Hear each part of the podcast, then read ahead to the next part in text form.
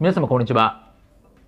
弁護士をしております。中野秀俊と申します。今日のテーマなんですけれども、高額 USB メモリーの予託商法、消費者庁も業務停止命令というテーマでお話をしたいというふうに思います。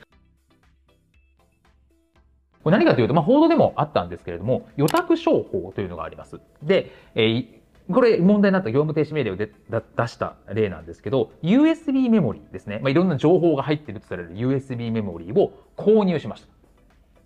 で、ただそれを USB メモリ受け取るんじゃなくて、その瞬間に事業者、いや、これ預かっときますねと。で、これを他の人に貸し出したりとかして、えー、利益を得ます。で、その配当金を分配しますね。っていう、まあそういう商法なんですね。で、これはですね、トラブルが多発するんですよ。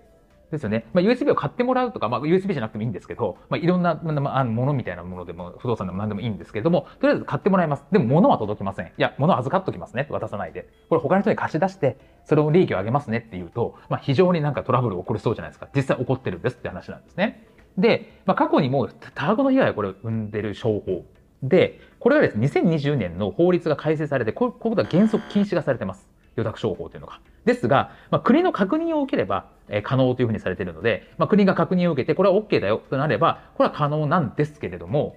実は2022年の法改正以来、国の確認を受けたのはゼロですという話なんですよね。話なんですね。で、これなんでゼロかっていうと国も言ってまして、消費者庁的にですね、法的には確かに確認するって可能かもしれないという話なんですけど、その確認を受けて事業を継続するということがですね、現実的には、まあ難しいと。つまり法的に何かそれを確認することは可能なんだけれども、消費者庁がそれをお墨付きを与えて継続させるって、それ消費者庁的に大丈夫なのってなると、保証が持てないんですよ。なので、なかなか確認して OK とは言いづらいよねって消費者庁も認めてますというところなので、基本的にこの予託商法っていうのはですね、まあアウトというかですね、原則禁止ですし、国の確認を受ければ OK となってますが、基本的に消費者庁が OK 出すことないと思いますと。だって非常にトラブルが起こりやすいし、物を、物を渡さないで、こっちで運用しますね、みたいなこと言っても、いつトンズラ国家わかんないじゃないですか。って部分があるので、まあ、これは基本的にはですね、まあ、騙されないってことが重要かなというふうに思っています。本日も動画をご覧いただきましてありがとうございました。